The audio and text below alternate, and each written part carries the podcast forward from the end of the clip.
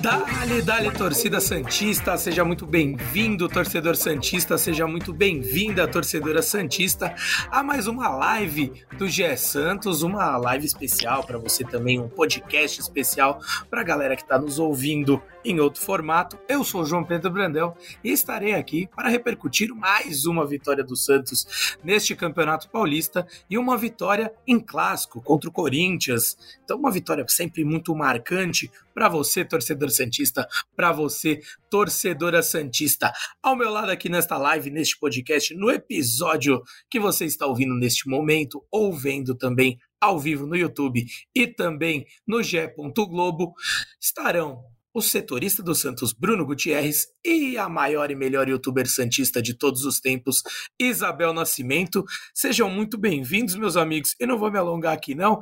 Já vou passar para Bel com uma pergunta. Você pediu um time e entregaram uma máquina, é isso, Bel? Ou você ainda está com os pés no chão, calminha, com paciência, ainda muito machucada com tudo que aconteceu? Não digo nem só no último ano, mas nos últimos anos, falando de Campeonato Paulista. Como é que tá essa sensação aí? 100% animada, empolgada ou ainda segurando a onda? Boa noite, ou bom dia, boa tarde, para quem estiver nos vendo, nos ouvindo, qualquer qualquer momento, olha, João, assim, vocês sabem que eu sou uma, uma torcedora bem cautelosa, né? Então, assim, realmente o momento é de ainda muito pé no chão e da gente refletir mesmo de como 2021, 2022 e 2023 foram um fracasso, né? Uma tragédia, um vexame, porque assim, o Santos faz 15 pontos, é claro que realmente você tem quatro vitórias e, uma derrota, é espetacular esse início de, de, ano do Santos, considerando que é um, ano, um Santos 75% diferente, é um Santos extremamente modificado, as bases desse clube foram modificadas, a única base que você tem igual do ano passado é o João Paulo, é, considerando atletas pilares desse, desse elenco. Né? O Rincon acaba se tornando no final, mas agora não está nem sendo titular. Então eu vejo muito como um Santos que olha para trás e vê como os últimos três anos foram realmente três anos extremamente fragilizados, que o Santos não fez nenhum mínimo. E não dá para chegar aqui e ser totalmente hipócrita e falar: ah, não, calma, é só o Paulista. Porque não é só o Paulista.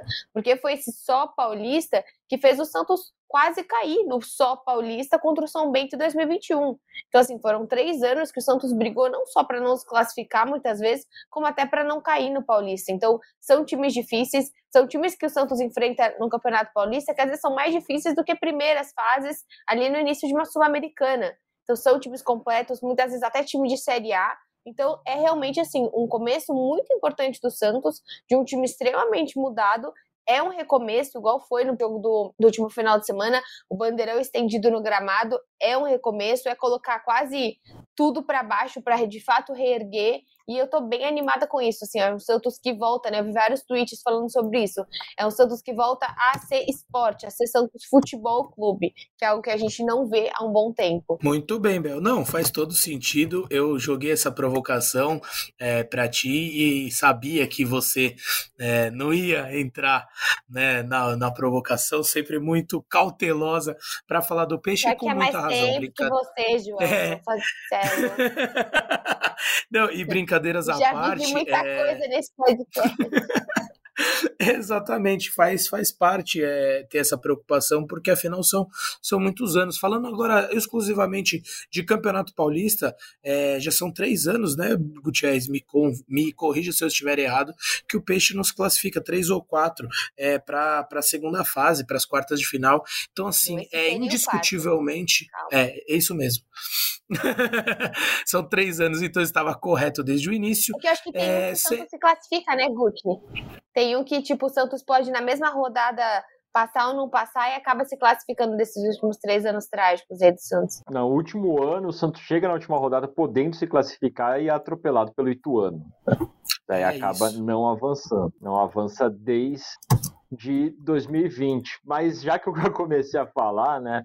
Salve, salve João, Bel, é, todo mundo que está acompanhando a live do GE, ou todos que estão ouvindo em algum momento esse podcast, é um, um pouco de alívio, né, para o torcedor Santista, depois de passar aí três anos de muito sofrimento, né, dois deles chegando na última rodada podendo ser rebaixado, atingir os 15 pontos, sendo que, por exemplo, no ano passado o Ituano avançou para as quartas de final do Campeonato Paulista com 12.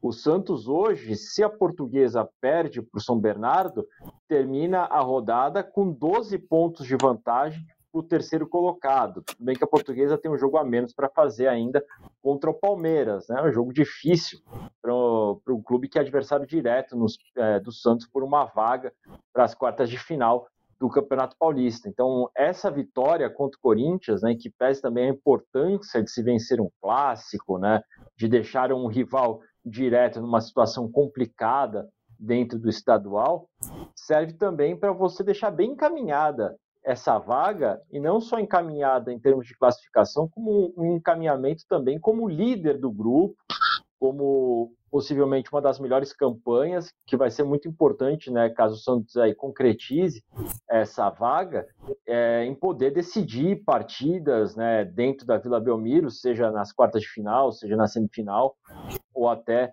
na decisão, a gente sabe que decisão geralmente é mando da Federação Paulista, às vezes a federação é, opta por colocar em, em, estádios neutros, né? Mas é sempre bom o Santos é, tendo essa boa campanha, como a Abel falou, voltando a respirar o futebol, né? O Santos Futebol Clube, né? É, além das finanças estarem um pouco mais organizadas, né? o presidente Marcelo Teixeira conseguiu equilibrar os dois lados, né? Diferente da última gestão que focou muito um lado e abriu mão do futebol.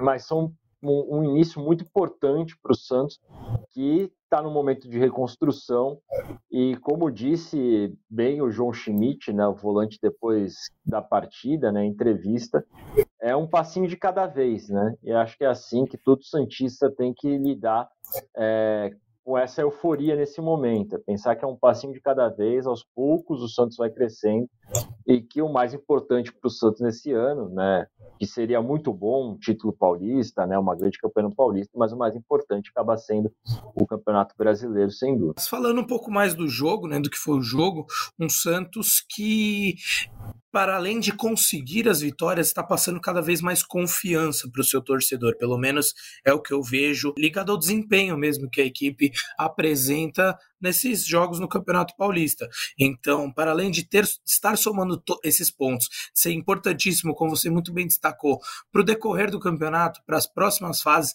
pensando em decidir as quartas de final em casa, pensando em ter uma vantagem de jogar um segundo jogo da, da semifinal, é, o segundo jogo de uma final em casa também.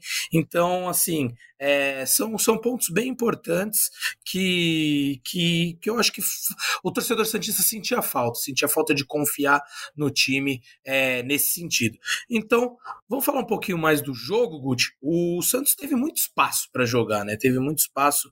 É, o Corinthians cedeu, tornou tudo é, mais fácil ainda para, para o time do Santos, mas gostei da intensidade. O primeiro tempo, principalmente, a gente até conversava em off, né?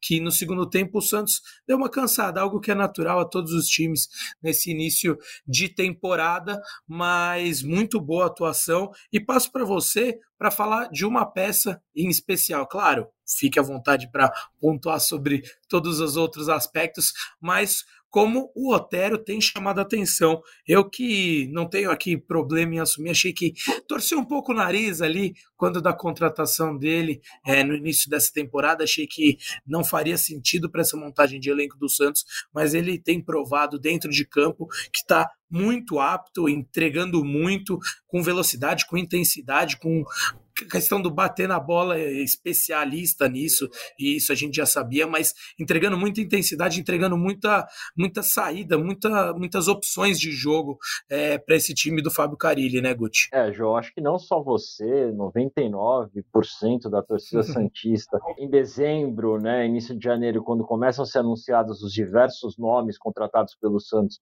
torceu um pouco o nariz para Otério e para Casares, acho que são as duas contratações que mais geraram questionamentos se o Otero realmente acabou sendo uma grata surpresa, né? Talvez esteja entregando bastante também porque o salário base dele é baixo, né, para um nível de futebol brasileiro, em torno de 50 mil reais, e ele tem que receber o resto por produção, né? Pelo que ele entrega. Então, acho que isso também acaba sendo um fator motivador para o Otero ter essa entrega a mais no campo Mas realmente, o Santos não só hoje contra o Corinthians, mas tem feito os bons primeiros tempos. É quando o time está mais inteiro fisicamente, né, consegue demonstrar essa intensidade. Se tiver um pouco mais de paciência para fazer aquele toque de bola, aquelas triangulações para encontrar os espaços e chegar mais fácil ao gol, acaba até se desenhando uma partida um pouco mais tranquila, como foi, por exemplo, contra a Ponte Preta é, no início do campeonato. É, contra o Corinthians, o primeiro tempo foi, foi muito bom do Santos. É, não sofreu ataques do Corinthians, conseguiu encontrar os espaços. Lógico, como você disse, o Otero pelo lado direito foi uma das principais armas ali do Santos, né? Deu um cruzamento logo no começo da partida em que o Cássio acaba tirando a bola da cabeça do Guilherme, né? Num desvio depois cobre o escanteio que o João Schmidt sobe sozinho na área para fazer o gol. Mas eu também destacaria outros jogadores como o Rainer. O Rainer entra improvisado numa lateral esquerda, no lugar do Felipe Jonathan, que não conseguiu. É, até estava se recuperando bem né, do, do pisão que ele acabou tomando no tornozelo, tudo mas foi preservado, né, até para não causar uma situação pior. E o Rainer entrou muito bem, muito agudo, né, um jogador que consegue fazer uma construção pelo meio. Teve um lance ali em que ele saiu driblando 3, 4 foi derrubado, né, gerando uma falta perigosa para o Otero bater. É, se encontrando bem também com o Guilherme. O Guilherme que no começo do jogo foi pouco acionado, mas no final do primeiro tempo começou a ser mais acionado, mais colocado em velocidade, até quase é, marcou um gol, né, numa uma finalização que o Cássio espalmou. E por pouco o, o William Bigode não pegou o rebote para fazer o 2 a 0 acho que de maneira geral o Santos se comportou muito bem, principalmente no primeiro tempo. O, o, problema físico, né? O próprio Carilli já disse isso em algumas entrevistas que o time só vai estar tá bem a partir ali da nona rodada, da oitava rodada, que é quando também começam a ter menos jogos, né? É um jogo por semana, o Santos vai ter um tempo maior para descansar, para fazer a recuperação desses atletas. A parte física começa a cobrar um pouco, também pelo pouco tempo de pré-temporada que o time teve. Então o Santos tem uma queda no rendimento, né, nos 20, 25 minutos finais, é que é quando até o Corinthians começa a crescer, começa a levar mais perigo, a cruzar mais bola na área do Santos, ter mais essa posse de bola e aliado a essa queda de rendimento, os jogadores que têm vindo do banco de reservas não têm conseguido manter o, as boas atuações dos titulares. Né? Então, Marcelinho e Pedrinho entra um pouco abaixo em comparação a, ao Otero e o Guilherme, por exemplo, e isso acaba cobrando muito é, na parte ofensiva do Santos. O Morelos, apesar de, de entrar bem, né, brigando ali pelas bolas, é somente a segunda partida dele na temporada. É, ele está um pouco mais atrás do Furt, do próprio William, o William hoje, por exemplo, fez a melhor partida dele com a camisa do Santos, se apresentou mais, finalizou melhor. É, só falta, só está faltando sorte, né? Uma cabeçada que ele deu ali que passou ao lado do gol, essa bola que veio o rebote do Cássio que por pouco não cai no pé dele. Está faltando um pouquinho de sorte para o Bigode também. Mas é tempo, né, João? É tempo para esse time trabalhar, para chegar num ápice da forma física e também para esses outros jogadores que ainda não estão é, tendo uma melhor regularidade em campo, poderem corresponder também. Né? O Guilherme é um exemplo. O Guilherme começou a temporada com muita entrega física e muitos erros técnicos, e agora, é, nos últimos três jogos, tem feito boas partidas. É isso, eu tenho me impressionado também com, com a evolução do Guilherme, e é o que eu sempre falo, é o, ao meu ver, é uma das maiores virtudes que um jogador pode é, oferecer, é essa capacidade de evolução rápida, né? E passo para Bel também, uh, para que ela comente esses destaques individuais.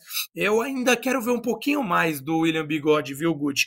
Antes de passar de vez para Bel, eu ainda acho que.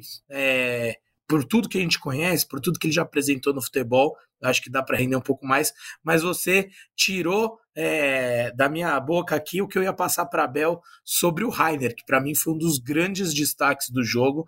É, para mim, o primeiro tempo do Otero foi, foi muito bom, mas um jogo como um todo, o Rainer, ao meu ver, foi o destaque da partida, né? João Schmidt vem atuando bem, fez o gol, é, já está se tornando quase uma unanimidade dentro da, da torcida Santista, mas o Rainer também foi uma grata surpresa. Bel, Quero que você comente aí, é, ou aos seus olhos, quem mais lhe chamou atenção nessa partida? Como é que você tem olhado esses jogadores individualmente? Olha, João, eu acho que assim, precisa comentar do João Paulo, porque a gente vem nessa questão com o João Paulo falando muito sobre, às vezes, umas críticas excessivas e umas críticas, na minha visão, totalmente erradas em cima do João Paulo, né? O João Paulo tem a sua responsabilidade sobre a queda do ano passado, assim como tem a responsabilidade sobre a permanência de 2021 e 2022. Então, assim, o final do jogo, principalmente ali, que até o Santista estava ali enchendo o saco do, do Alberto, ele estava querendo fazer gol de qualquer jeito. O João Paulo teve um ótimo final, é, final de jogo, assim, mas sequência de três, quatro defesas, então acho que a, a, crítica ao João Paulo precisa parar, eu espero que com esse jogo, de fato, a gente coloque um ponto final. A zaga também é algo a ser destacado, né? Tem, o mesmo Gil como o próprio Joaquim, acho que é, é uma zaga hoje que você tem uma confiança, né? É uma zaga que a gente já entendeu qual é a zaga titular do Santos.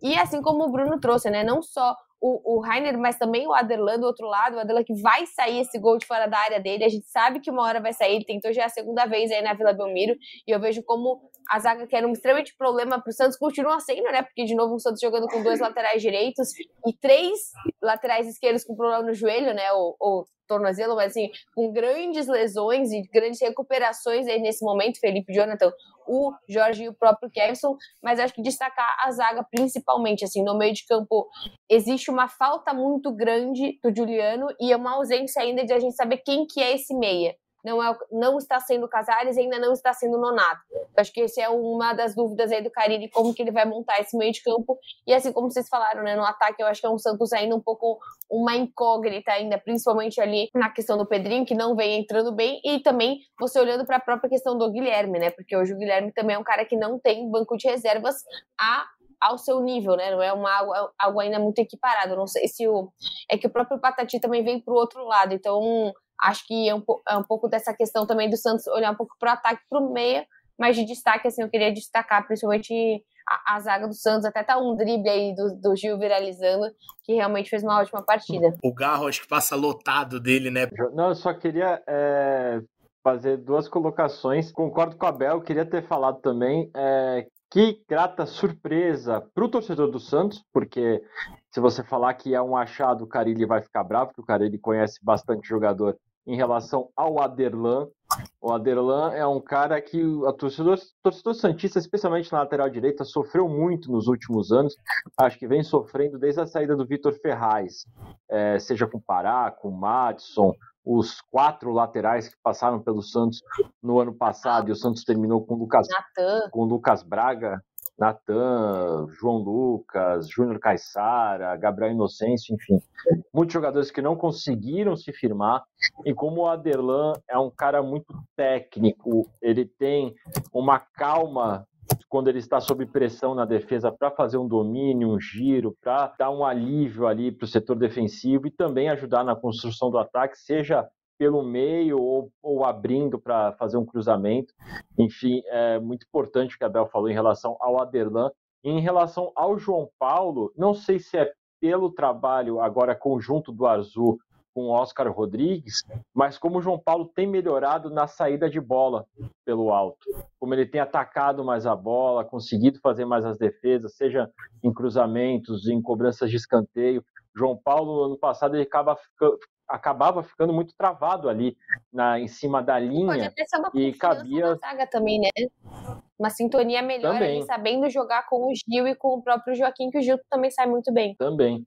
E, mas o João Paulo tem evoluído muito nessa questão de sair para atacar a bola em, em cruzamentos, em escanteios, e isso tem trazido uma segurança muito grande também é, para a defesa, ajudado bastante nesse sentido. Com certeza. Ô Guti, e até falando agora mais um pouco, voltando à questão do conjunto e do Fábio Carilli, da importância dele para esse bom início de temporada uh, de 2024, uma coisa que também me chama atenção, falando agora dos quatro grandes né, que disputam o Campeonato Paulista, podemos incluir o Bragantino nessa história por estar disputando a Série A também, é, o Bragantino manteve Pedro Caixinha, o Palmeiras também manteve o Abel Ferreira, mas o Corinthians e o São Paulo começaram a temporada com o treinador, fizeram toda a preparação e as contratações pensando no que aquele treinador que lá estava queriam. E o Santos trouxe o Fábio Carilli já para fazer essa preparação, teve todo o embrólio, né, de questões contratuais, enfim, com o time japonês que a gente já repercutiu de monte por aqui, mas o cara ele ressaltou isso durante a entrevista coletiva dele hoje, né? Agradeceu muito a diretoria por ter atendido aos pedidos dele e falou muito sobre essa união do grupo, que o grupo está muito fechado, que eles estão se dando bem, que eles estão se entregando em campo. Então eu queria abordar um pouquinho sobre isso, já que a gente falou tanto, né, desse embrólio no começo da temporada, mas o Fábio Carilli veio cedo para cá, montou o time da forma que ele queria, apesar da curta pré-temporada, como você muito bem destacou também no seu último comentário, é, mas isso já está rendendo frutos, né, a curtíssimo prazo, e tende a render mais ainda. Então eu queria falar um pouquinho mais sobre isso, né, principalmente sobre as abordagens do Fábio Carilli aí na, na entrevista coletiva. Ele que ressaltou muito a importância, a união do grupo, agradeceu a diretoria e teve a invasão de um cara aí que acho que a torcida Santista conhece bem também, né, Guti? Então vamos falar um pouquinho dessa coletiva do Carilli. É, o professor, o professor Fábio Carilli é, é um pouco de, de caso, gratidão com a atual diretoria, né, que fez esse trabalho conjunto, o presidente Marcelo Teixeira, o diretor de futebol Alexandre Galo, né, coordenador de futebol Alexandre Galo, de trazer as peças que o Carilli precisava, que o Carilli pediu é, para que se montasse uma espinha dorsal, uma base para esse time. Mas eu acredito também ter um pouco de uma alfinetada, porque esse é um ponto também que na primeira passagem dele ele reclamou muito, que ele pediu jogadores e que os conflitos existentes ali entre ele e Edu Draceno, os jogadores não vieram. É, até entrevistas, já quando ele estava no futebol japonês, ele cita que o presidente Andrés Rueda perguntava o que ocorria para o time não corresponder e o Fábio Carilli respondia que nenhum dos jogadores que ele havia pedido che tinha chego no Santos. Hoje o Carilli tem as mãos um elenco que ele pediu, com jogadores que ele ajudou a trazer, ele ligou pessoalmente para o Gil, ele ligou para o Juliano, ele ligou para o João Schmidt. Então ele falou com muitos desses jogadores. O Aderlan é um jogador que também ele queria e que ele ficou surpreso que o Santos conseguiu trazer esse jogador, até pelo pelo fato de, ser um jogador que também fazia parte ali do Bragantino, né, de uma temporada boa que o Bragantino é, fez. Então o Carilli tem papel preponderante dentro da reconstrução do Santos e dentro das respostas que esse elenco tem passado em campo.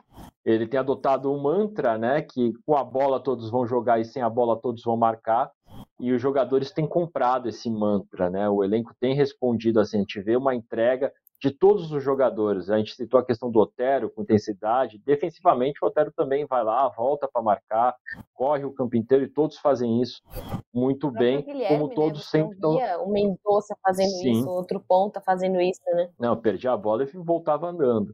É, mas a gente vê essa entrega e com a bola todos vão jogar. É, e isso é fácil de se observar, principalmente quando o Santos começa a trabalhar aquela bola na linha do meio de campo e que um jogador domine, já aparecem dois, três para dar opção de passe. Então é um time que está sempre rodando ali, sempre buscando espaço e com todo mundo sendo muito participativo, ninguém se escondendo é, dentro de campo. Eu acho que é um pouco do que o Carille buscou passar. E a gente teve a invasão do Neymar, né? Neymar esteve na Vila Belmiro, chegou na Vila Belmiro, eram uns 29 minutos do primeiro tempo, não viu o gol do João Schmidt, infelizmente. Estava vindo lá de Mangaratiba, no Rio de Janeiro, e fez a festa da torcida que no intervalo, né, fez aquele coro pedindo a volta do Neymar, enfim, ele acenou, sorriu, mostrou o escudo do Santos. Ele que estava com uma camisa só com o escudo, né, sem nenhum tipo de patrocínio. Mas eu acho que esse é um sonho que o torcedor Santista vai nutrir aí por um bom tempo até que ele se concretize. Mas sempre que o Neymar é, aparece na Vila Belmiro, é essa catarse que vive o torcedor Santista. Essa camisa é muito linda. É uma do, é do Pelé, uma da, daquelas antigas, assim, de, de... É, o escudo dourado. Aquelas retrôs maravilhosas. Uhum. É, tem o Pelé aqui, número 10, é bem bonita essa camisa.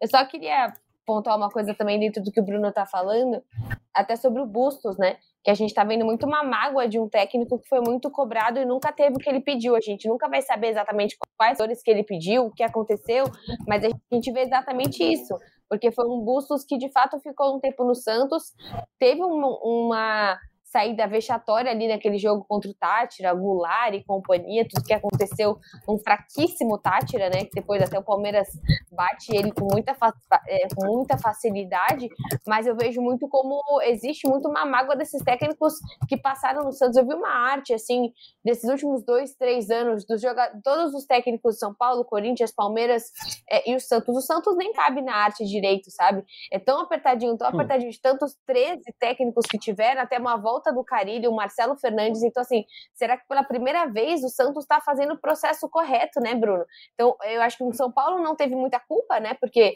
acaba que o Dorival teve um, um convite recusável, mas você vê um Corinthians, você vê. É, o Corinthians hoje, ele tá seguindo muito esses passos cruéis que o Santos tomou no último ano tá longe ainda de uhum. se tornar o Santos, porque o Santos foram três anos dessa forma, então ainda há tempo para o Corinthians se restabelecer. Mas o Corinthians, eu julgo, o Bruno me corrige, mas eu julgo que tem uma dívida maior que o Santos, desde que entrou toda, toda a questão do Rueda e tudo.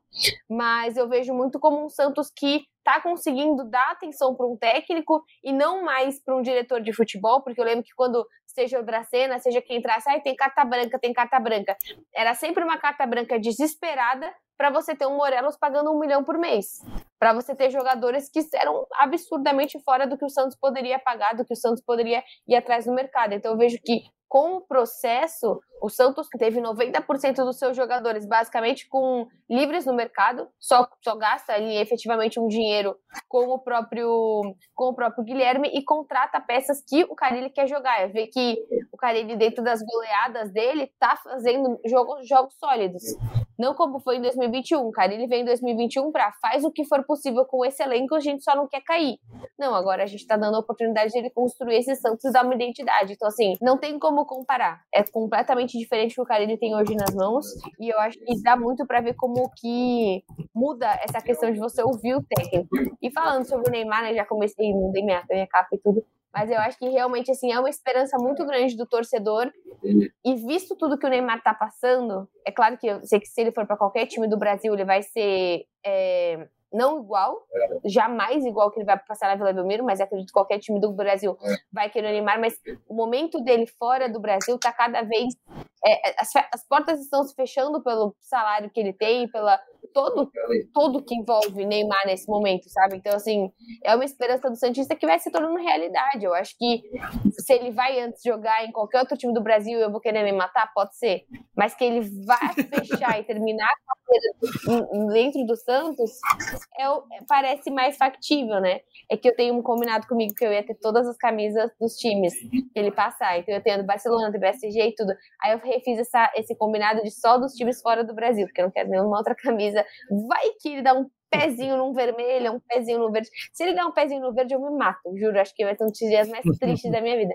Mas eu vou pensar sobre isso agora. Então, realmente, assim, Neymar muda a atmosfera e finalmente pé quente, né? Porque toda vez, quando o Neymar posta um stories que tá vendo Santos, trevas. Eu não sofra por antecipação, mas eu acho que é legal ele mostrar essa identificação com o clube, é, de ir lá ainda dar um abraço no Carilli também, porque ele sabe da importância dele para a torcida, como você bem aqui nos mostrou, e é importante ele dar essa força para o treinador que está diante né, dessa, desse processo que está tocando essa, esse reerguimento do Santos.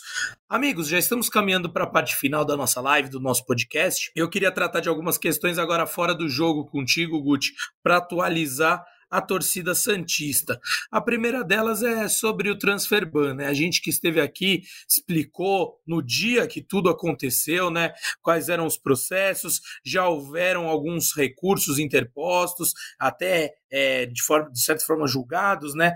A, a dívida que era de 6 milhões baixou para 4, mas não teve acordo entre as partes. A gente até imaginava que poderia ter, até imaginava que poderia ter uma resolução rápida, e é um assunto que ainda vem se arrastando. O transfer ban segue, a dívida com o busto segue, ainda numa casa um pouco menor de 4 milhões. É isso, Guti. Então, vamos explicar, aproveitar a oportunidade aqui para explicar mais uma vez para a torcida Santista em que pé que está essa situação. É, é isso, João. A dívida hoje, a, a FIFA arbitrou em 4 milhões de reais, né? Aí tem que converter para dólares, né? Para ver quanto fica exatamente. Não sei precisar nesse momento, mas o, o, o Fabian Bustos tem uma mágoa com o Santos, não é em relação à nova diretoria, é em relação a como ele foi tratado, como ele foi mal tratado é, pela antiga diretoria, até porque a gente sabe de algumas coisas de bastidores que a gestão anterior falou que confiava no trabalho dele e que ele retrucou falando que, olha, não, mas se eu perder tal jogo, tal, vocês vão acabar me mandando embora. E falaram que não, e foi o que aconteceu. Ele perdeu, foi eliminado da Sul-Americana e foi mandado embora. Então ele tem essa mágoa é, com o Santos e ele quer receber tudo de uma vez. É, o presidente Marcelo Teixeira falou sobre essa situação até na reunião do Conselho Deliberativo do Santos, na última segunda, em que ele explicou bem isso, que, que hoje o tratamento é do jurídico do Santos com o advogado do Fabian Bustos diretamente, que ele buscou até a ajuda do Marcelo Fernandes, que é próximo do Bustos, de outros profissionais que trabalharam com Bustos no Santos, mas que o Bustos não quis conversa, não quer ouvir o que a diretoria do Santos tem a dizer agora e quer que seja resolvido juridicamente. O Marcelo Teixeira também falou que o Santos está tentando viabilizar uma forma de arcar com o pagamento é, desses 4 milhões, mas de uma forma que não seja é, nociva ao Santos, né? Que seja parcelado em mais vezes, que seja uma coisa que não pese tanto ao bolso do Santos, que o Marcelo Teixeira falou. Eu poderia muito bem falar que o Santos ia pagar em três parcelas, pagar a primeira parcela para tirar o transfer ban, para poder registrar os jogadores e depois não pagava as outras, como já foi feito é, em outros casos pelo próprio Santos, inclusive, vide a dívida do Santos em relação à contratação do Leandro Damião. Mas o Marcelo falou que não vai fazer esse tipo de coisa e que espera que esse caso seja solucionado em breve e em breve o Santos possa registrar o goleiro Gabriel Brazão, que já está acertado com o Santos, mas que não conseguiu ter o seu nome ali aparecendo no BID, né, no boletim informativo diário da CBF, por conta da transferban, e também com o Jorge, né, que ainda não apareceu no BID, porque, lógico, também está tratando aí né, de uma recuperação longa por conta da lesão, e janeiro e fevereiro a gente sabia que o Jorge não tinha condições de jogar nesses dois primeiros meses. Então o Santos também não correu é, com a situação do Jorge, porque não ia utilizar nesse momento. Mas a expectativa da presidência do Marcelo Teixeira é que o mais rápido possível consiga entrar em um acordo com o agora advogado né, do Fabian Bustos e que esse transfer ban seja retirado e os jogadores possam ser inscritos é, normalmente pelo Santos. O Santos que tem mais duas vagas ainda para serem preenchidas né, na primeira fase do Campeonato Paulista, na lista A, né, que são jogadores contratados, né, ou que já passaram, ou que são do Santos, mas já passaram da data limite ali da lista B, né, que é pós 2003, né, jogadores contra, é, que nasceram antes de 2003 tem essas duas vagas, depois só pode fazer até quatro mudanças se classificar para a fase final. E daí, para essa fase final, que o Santos deve se classificar, ele deve tirar o Zanocelo e João Basso, que foram negociados, e aí abre espaço, né, quatro vagas poderiam ser inscritas aí por jogadores que fazem parte do elenco e que, por algum motivo, não estão relacionados nesse momento no estadual. Muito bem, Guti. Bom, estamos nos minutos finais aqui da nossa live, do nosso podcast. E, Bel, passo para ti as considerações finais. Te jogo mais uma provocação também que eu ia falar com o Guti, dá até para ele complementar bem rapidinho todo mundo aqui, é, sobre mais uma declaração do Marcelo Teixeira que acho que agrada o torcedor, que é a questão do estádio. Ele fala que quer, que é uma promessa que ele fez, mas que ele não fará qualquer coisa para ter isso, né? É, em, assim, até em relação a essa a, essas negociações com a W Torre, depois de tudo que aconteceu no Allianz Parque. Mas enfim, minha amiga, fica à vontade para falar sobre o que você quiser e dar um pitaquinho sobre essa postura que o Marcelo Teixeira tem tido e até sobre o estádio, enfim. Fique à vontade. Olha, João, eu acho que assim, o Marcelo até usou uma frase bem ruim para dizer sobre essa sobre esse momento do Santos em relação ao, ao estádio, mas eu acho que é um momento que o Santista está muito abraçando a Vila Belmiro. Esse ano vai ser muito importante a Vila, mas acredito que uma das poucas coisas que foi feitas de avanço na gestão Rueda foi a questão do estádio. Por mais que tenha seus problemas com a W Torre nessa, todo acordo de estádio ônus e bônus, Santos não tem como marcar sozinho com esse estádio, ele vai precisar de alguma parceria. E a gente sabe o quanto político é Marcelo Teixeira, ele vai achar um bom acordo, uma, um bom é, de fato, um bom momento aí para o Santos fechar isso. Acredito que o Santos espera, assim, que nesses três anos a gente avance com isso. Já era para ter sido no aniversário do Santos do ano passado, começar a vender, né, as coisas dentro do estádio para bancar. O Marcelo, como eu falei, ele é bem político, ele é caminha daqui, aumenta o ingresso para 150 ali. Então, assim, é realmente uma coisa que vai é, vai moldando esse Santos de 2024. Então, de fato, esperar que boas, bons acordos venham, porque a gente merece, de fato, também essa nova arena, ter um lugar, um lugar que seja nosso, tem seu ônus, mas a gente sabe o quanto o Allianz Parque também foi muito importante para os títulos do Palmeiras. Perfeito, Bel. Gucci, uma pontuação final aí sobre isso? Então, bem rápido. Não, interessante a postura do Marcelo Teixeira é, em relação ao estádio, quando se fala de camarotes e cadeiras cativas, que eles falou que são essas pessoas que são as verdadeiras donas do Santos Futebol Clube e que não foram colocadas em discussão pela antiga diretoria e que somente estão sendo discutidas agora pela atual diretoria, onde vão ficar essas cadeiras cativas, onde vão ficar os camarotes né, das pessoas que já possuem é, essas propriedades dentro do Santos, e também a preocupação dele em relação aos naming rights, né? Já que vai ficar aí preso a um naming right por 30 anos e ele não quer que seja uma coisa tão fixa, né, tão engessada em relação a isso. Pontos importantes que o Marcelo busca encontrar um acordo com a W Torre. Com certeza. Bom, o que me parece é que é algo que não vai sair tão assim logo, né? Que vai ter um desenrolar ainda, vão ter várias negociações e como vocês muito bem destacaram, o Marcelo Teixeira é um cara para lá de vivido no meio do futebol, sabe muito bem negociar todas essas questões. Bel, Gucci, sempre um prazer estar ao lado de vocês, mesmo que virtualmente, para falar um pouquinho mais sobre o Santos.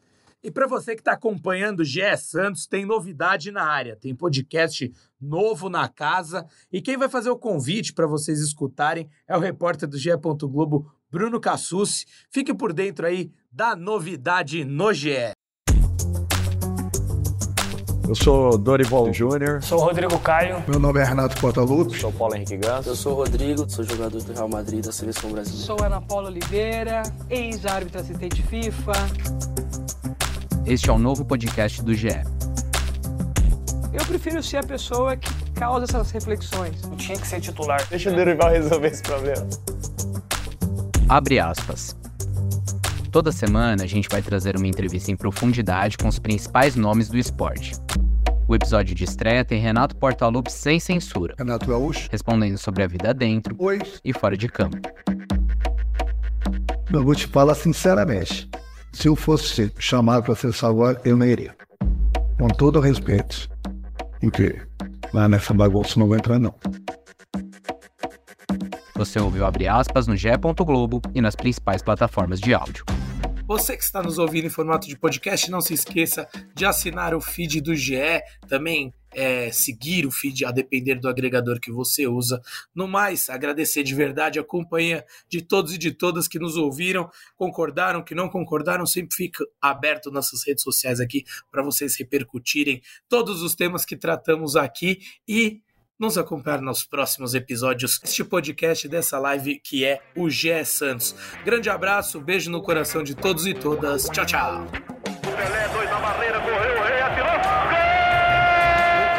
Ação, samba pra lá, samba pra cá, botou na frente a pênalti. Olha o Santos chegando a chance de mais um gol.